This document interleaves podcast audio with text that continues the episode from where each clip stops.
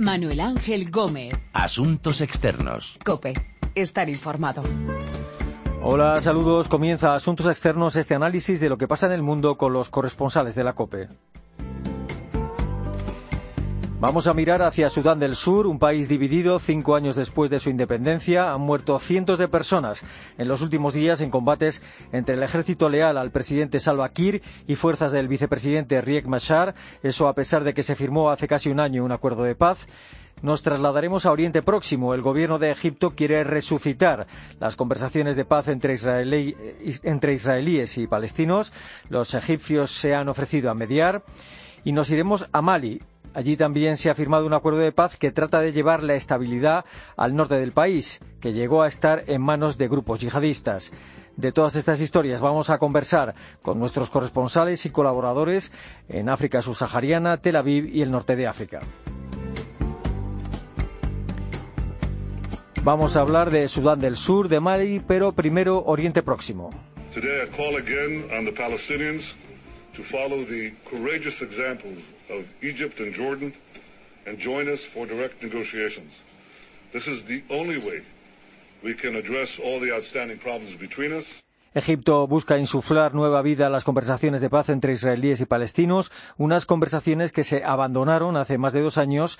El gobierno del Cairo se ofrece para mediar y que arranque de nuevo ese diálogo. El primer ministro de Israel, Benjamin Netanyahu, hacía un llamamiento a los palestinos para que sigan los pasos de Egipto y de Jordania y acepten celebrar negociaciones directas cree que es la única manera de examinar los problemas que están sobre la mesa. Tel Aviv, Daniel Blumenthal, saludos. Hola, saludos.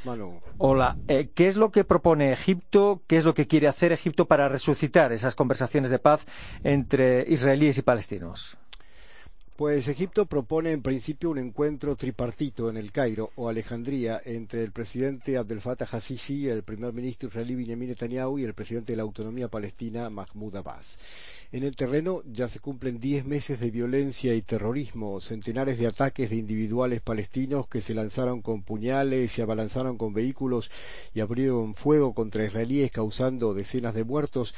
En casi todos los casos los atacantes palestinos en esta intifada de individuales fueron abatidos y conjuntamente con otros enfrentamientos violentos entre manifestantes palestinos y las fuerzas de seguridad israelíes ya se cuentan más de 200 palestinos muertos, de modo Manu que de llevarse a cabo tal encuentro tripartito, su primer objetivo será el de reducir la altura de las llamas y recobrar la calma. Mm. El documento del que se partiría para esas negociaciones sería el plan de paz propuesto por la Liga Árabe en 2002. ¿O eh, ¿Qué ideas tiene, eh, qué ideas da ese documento? Mira, las fronteras propuestas para el Estado palestino son las mismas exigidas desde siempre por los mismos palestinos, o sea, todos los territorios de la margen occidental del río Jordán, toda la franja de Gaza y una capital palestina en Jerusalén Este. Pero la propuesta árabe ofrece paz y normalización con Israel de todos los países árabes y musulmanes, con intercambio de embajadas, relaciones comerciales y acuerdos internacionales. Para Israel esto significa nuevos mercados de centenares de millones de personas y un, un colchón de seguridad de gran espesor. Eh, un factor palestino dijo que el presidente egipcio ya estaba coordinando los esfuerzos con otros países árabes, entre ellos eh, Jordania. El problema es que el, plan de paz árabe fue presentado en 2002, hace 14 años, y ofrecía primero el alcance de la paz entre Israel y Palestina eh, y luego la, la, normalización de las relaciones. Israel exige que se haga al revés y justamente por, por los cambios que se han llevado a cabo en el Medio Oriente durante los últimos cinco años. A estas alturas, ¿qué dice el gobierno de, de Netanyahu y qué opina la Autoridad Nacional Palestina? Netanyahu ya expresó su disponibilidad a participar en el encuentro eh, para mantener un diálogo directo, bilateral y sin condiciones previas, eh, tal como está escrito en un reciente comunicado emitido desde su despacho y, como oímos de su propia voz hace unos instantes. Eh, Abbas no respondió aún y de Ramallah llegan rumores de dudas respecto a la sinceridad de la iniciativa egipcia, que, que responde, dicen, más a un interés, a sus intereses regionales que a su apoyo a la causa palestina Palestina. Eh, Abbas exige un mecanismo que pruebe el grado de seriedad de Israel, un barómetro, según sus palabras, que deberá comenzar con el congelamiento de las construcciones en los asentamientos y la puesta en libertad de presos palestinos encarcelados antes de la firma de los acuerdos de Oslo, que fueron en 1994. Y, y Netanyahu, a pesar de estar al frente del gobierno más halcón que gobernó alguna vez este país, el que más se opone a la solución de dos estados para dos pueblos, prefiere el encuentro auspiciado por Egipto que el que está siendo preparado en París por el gobierno francés. Eh, ambas iniciativas se basan en realidad en la iniciativa árabe de paz de 2002, pero el primer ministro israelí confía más en los intereses comunes con Egipto y con otros países sunitas moderados que en la capacidad de Europa de comportarse con ecuanimidad frente al conflicto palestino-israelí. En el caso de que hubiera voluntad para un nuevo diálogo, el problema es que los palestinos no tienen una sola voz. Eh, ¿Sería posible que hubiera una delegación palestina que hablara en nombre de todos? Bueno, como tú sabes y lo mencionas, los palestinos están divididos y jamás no reconocerá por ahora ningún pacto que sea alcanzado por Mahmoud Abbas, quien es además el presidente de Al-Fatah, que es la agrupación política rival de Hamas y de la Organización de Liberación Palestina. En estos días eh, se cumplen nueve años desde la guerra civil en Gaza en la que combatientes de Hamas echaron por la fuerza eh, a los de Al-Fatah, arrojando a algunos de ellos vivos desde techos altos eh, y instituyeron su propio gobierno islamista eh, apoyado durante muchos años por Irán, que es un estado chií y desde entonces jamás mantuvo tres guerras contra Israel y fracasaron todos los intentos de alcanzar una unidad nacional palestina y hubo muchos, la mayoría de los mismos eh, mano, eh, negociados en Egipto.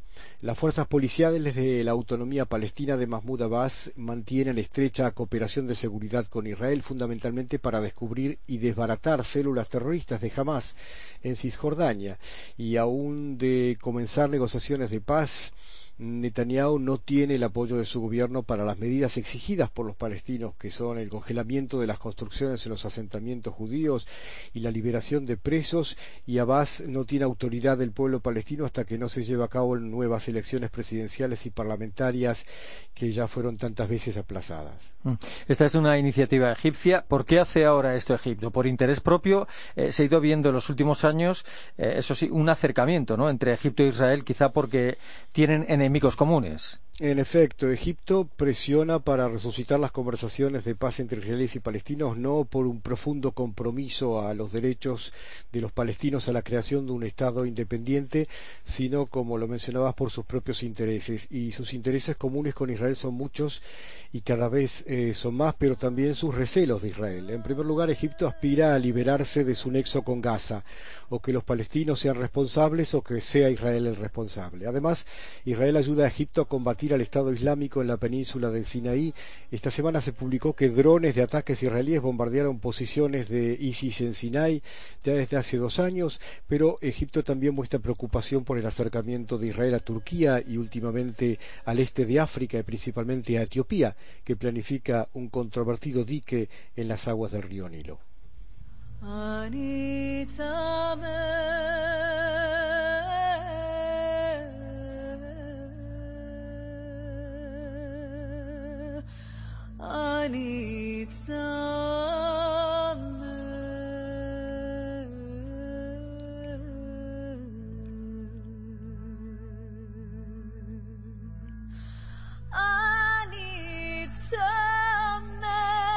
Egipto, el gobierno de Abdel Fattah al-Sisi mueve pieza para mediar entre palestinos e israelíes, un nuevo intento para que dialoguen. En Mali, el presidente Ibrahim Boubacar Keita también busca la paz y lo hace con un acuerdo con varios grupos armados del norte del país. Et tous ceux qui sont contre le processus de paix au Mali en seront pour leurs frères, parce qu'il n'y a pas d'autre choix d'avenir. Et aujourd'hui, la population de Kidal savent les dividendes de la paix. Decía hace meses el presidente maliense que todos aquellos que luchen contra la paz en Mali lo pagarán caro y añadía que no hay otra salida para el futuro del país africano. Beatriz Mesa, nuestra corresponsal en el norte de África, conoce bien Mali y ha estado allí recientemente. Vea, ¿qué tal? Saludos. Hola, ¿qué tal, Manu? Hola, ¿en qué consiste este acuerdo de paz firmado en Mali? ¿Realmente puede ser un instrumento que lleve la estabilidad al norte del país? ¿Y qué grupos lo han firmado? ¿Qué objetivos tienen? Sí, bueno, este acuerdo de paz lo ha firmado el presidente de la República, Ibrahim Boubacar Keita, es decir, el Estado, la Administración Central, mediante la mediación de Argelia bajo los auspicios de Naciones Unidas y se firma con los grupos armados llamados secesionistas o independentistas, los grupos de Asawad. Asawad es el término que se acuña para la región norte de Mali y estos grupos son los que levantaron las armas en 2012 para exigir la independencia. ¿Qué quiere decir? ¿Qué significa este acuerdo de paz? Pues se resumiría en la repartición del territorio del norte de Mali, en donde cada grupo tribal se vea representado, es decir, donde los árabes de Tumbuctú gestionen su propio espacio, donde los tuareg de Tumbuctú gestionen su propio espacio, en Gao exactamente lo mismo con los árabes o con los puls o con los tuareg, exactamente lo mismo en Kiral. Es decir, se trata de una amplísima descentralización, que es un acuerdo en este caso inédito, en donde se transfieren todos los poderes a los grupos armados del norte de Mali. Estos grupos, como digo, podrán gestionar su territorio, gestionar su campo político, gestionar especialmente el campo económico, que es ahí donde reside el verdadero interés, el que tú puedas gestionar económicamente tu territorio y seguir con tus tráficos de armas, de cocaína, de lo que quieras. ¿eh? Y luego en el campo de la seguridad, lo que se firma estando yo allí en Mali es un acuerdo de patrullas mixtas es decir, esas patrullas mmm, van a estar compuestas por esos grupos armados secesionistas y también por eh, cuerpos y fuerzas de la seguridad convencionales del gobierno. Pero de aquí lo más importante es decir que ese acuerdo lo que permite, como digo, una transferencia total de los poderes a los grupos armados del norte de Mali para que ellos puedan gestionar su espacio, que es un espacio floreciente en términos económicos. Eh, ¿Este acuerdo eh, puede ayudar en la lucha contra los yihadistas en Mali? ¿Qué, ¿Qué, grupos terroristas o yihadistas quedan todavía operando allí, en ese país africano? Claro, este acuerdo hay muchos analistas que apuntan a que va a permitir la estabilidad en la zona norte de Mali, porque esos grupos armados secesionistas dejarían las armas, las abandonarían en favor de la paz, en primer lugar, y en segundo lugar estaría permitiendo que esos grupos armados secesionistas se enfrentaran a los otros más malos, que son los llamados yihadistas que podrían ser neutralizados, neutralizados o bien a través de una lucha abierta o bien neutralizados a través de una mediación, una negociación en la que incluso también los grupos yihadistas puedan ver respondidas sus necesidades de controlar su propio espacio igualmente, porque esos grupos llamados yihadistas Manu son oriundos de la zona, es decir, están compuestos estos grupos por tuareg y por árabes de la, de la región de Gao, de la región de Kidal, son locales, aunque hablamos mucho de, de la invasión de yihadistas externos, esto no es real. Actualmente los grupos llamados yihadistas están compuestos especialmente por gente autóctona. Se trataría, como digo, de enfrentar a unos grupos secesionistas que no levantan la bandera de la yihad, sino de la independencia, frente a estos que sí levantan la, bandera de, de, la yihad. Pero mis fuentes me aseguran que eh, pasarían en todo caso por una mediación, porque no podemos perder de vista que tanto unos grupos como otros pertenecen incluso a las mismas familias. Hay lazos, lazos de sangre que les unen y eso hace difícil que se puedan enfrentar entre ellos. ¿Cuáles son por tanto, los grupos yihadistas que quedan en Mali? Es decir, ¿cómo se, describe ¿no?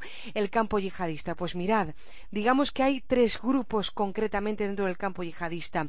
Uno que está compuesto por, o que encarna, digamos, la figura de un tuareg llamado Yadat Gali, un viejo guerrillero que en los años 90 protagonizó la reivindicación independentista y que hoy se parapeta detrás del eslogan de la yihad. Gali tiene su propia cativa compuesta por sus propios guerrilleros, la mayoría de ellos son tuareg. Frente a la cativa de Yad Gali llamada Ansardín tenemos al grupo Muyao todavía, que se distingue por su marca eh, cocaína, es decir, son todos varones de la droga y también están todos metidos en la industria de los secuestros de los occidentales.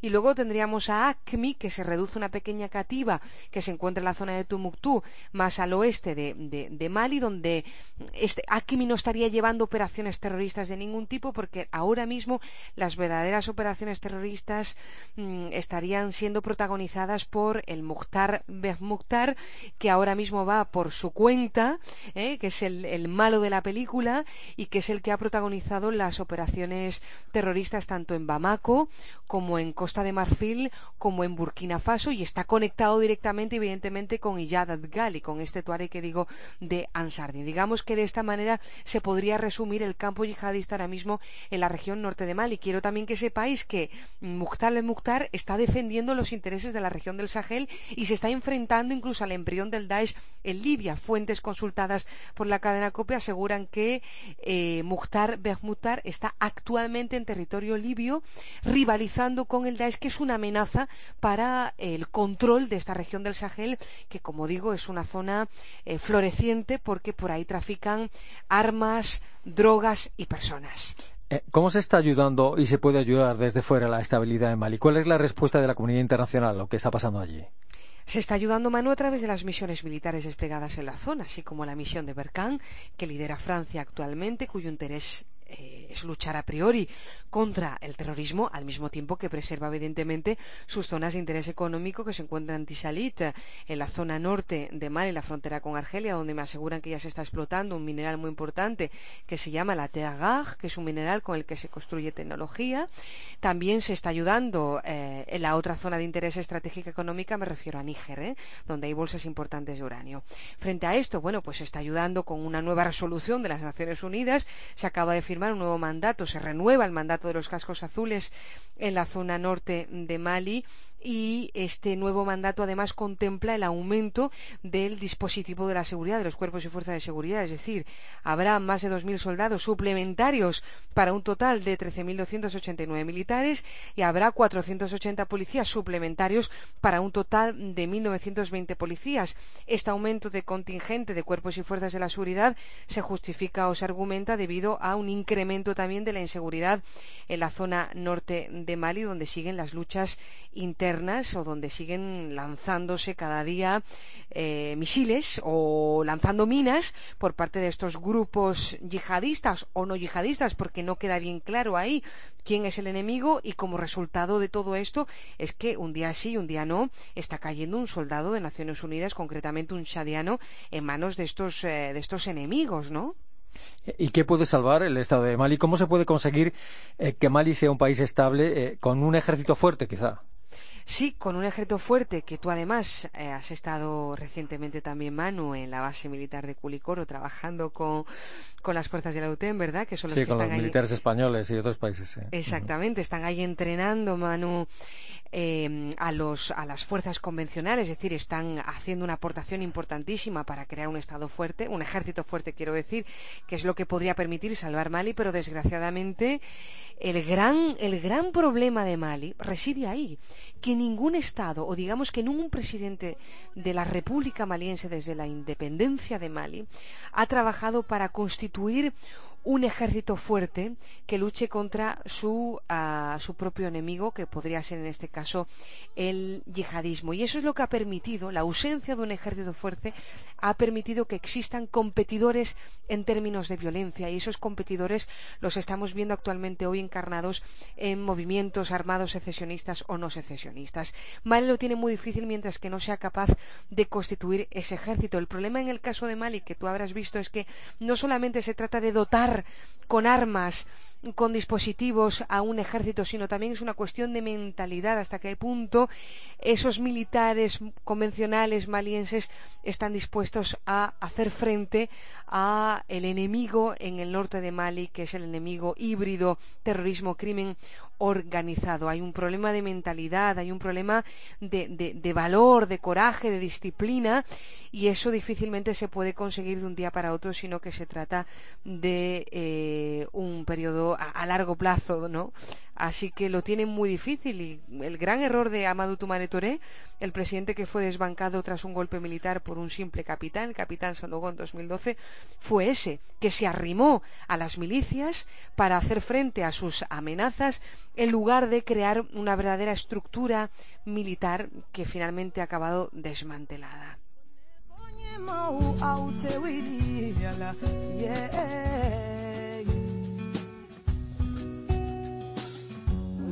Sankelen fila saba naani duuru wɔɔrɔ wolonfila segi kɔnɔntɔn olu bɛ san kelen fila saba naani duuru wɔɔrɔ wolonfila segi kɔnɔntɔn.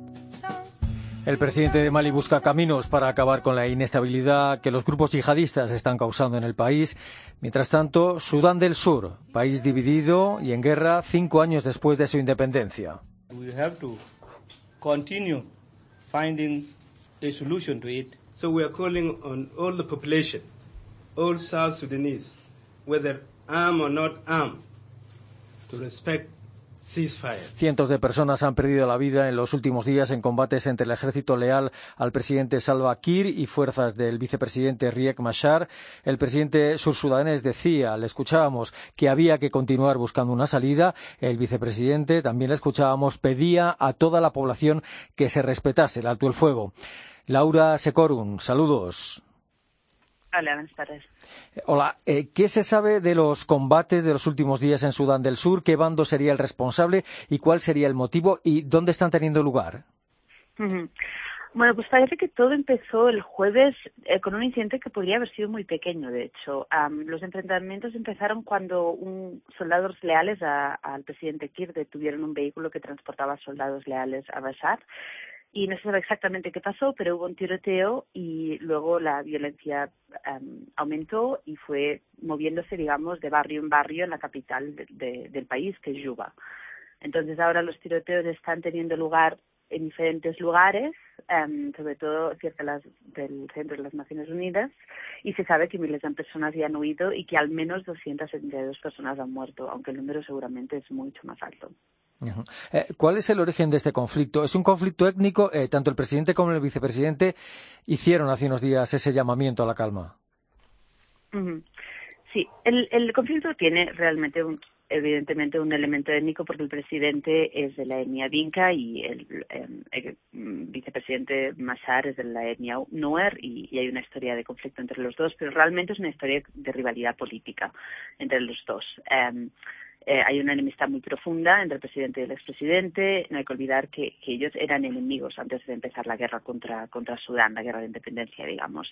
Entonces, ahora que el enemigo, digamos, ya no está, gracias a la independencia, las tensiones entre ellos han vuelto a, resurgir.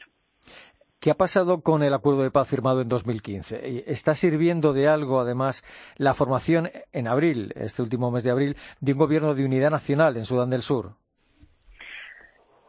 Sí, claro, esto es delicado. Después del conflicto del, 2013, finalmente se creó este gobierno de unidad, pero es básicamente la comunidad internacional obligando a estos dos hombres a trabajar juntos, pero claramente no confían en uno en el otro. Entonces volvemos a estar en básicamente la misma delicada posición política en la que estábamos antes del previo conflicto. Entonces ha habido este acuerdo de paz, como tú dices, ahora los dos han salido a, pedir a pedir calma en las calles, pero lo, que está pasando es, hay dos opciones, digamos. La primera es que esta enemistad sea tan fuerte que no puedan colaborar y la otra es que es que estén perdiendo control sobre, contra, perdona, que estén perdiendo control ah, sobre sus tropas y las dos opciones son muy preocupantes. Además, no ha habido un embargo de armas y una de las condiciones de este acuerdo de paz era que las fuerzas militares se iban a integrar, pero esto tampoco ha ocurrido. Así que nos encontramos delante de una situación bastante preocupante. ¿Y, cuántas personas hay desplazadas en Sudán del Sur en esta lucha por el poder? Hay, hay muchos sursudaneses que se han refugiado en instalaciones de la ONU. Sí, efectivamente. Sobre todo ahora se calcula que en estos últimos días más de 10.000 personas ya han sido desplazadas, además de unas 30.000 que se habían desplazado en estos últimos meses y muchas de ellas han intentado buscar refugio en, instalaciones de las Naciones Unidas. Pero este país tiene unos 12 millones de habitantes y más de 1.600.000 personas em, han sido desplazadas por la violencia estos últimos años.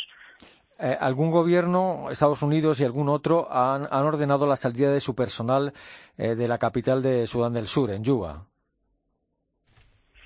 Efectivamente, no serán los únicos. Estados Unidos lo ha hecho primero porque uno de sus coches fue atacado, fue atacado por un, grupo de, hombres armados, aunque no hubieron víctimas, pero todas las ONGs, la mayoría de las embajadas em, están haciendo vuelos de evacuación cada día Em, y esto realmente es terrible, no solo porque, porque los gobiernos occidentales han gastado millones y millones de dólares en intentar promover el desarrollo de Sudán del Sur estos últimos años, sino porque un tercio de la población de este país aún depende de ayuda humanitaria.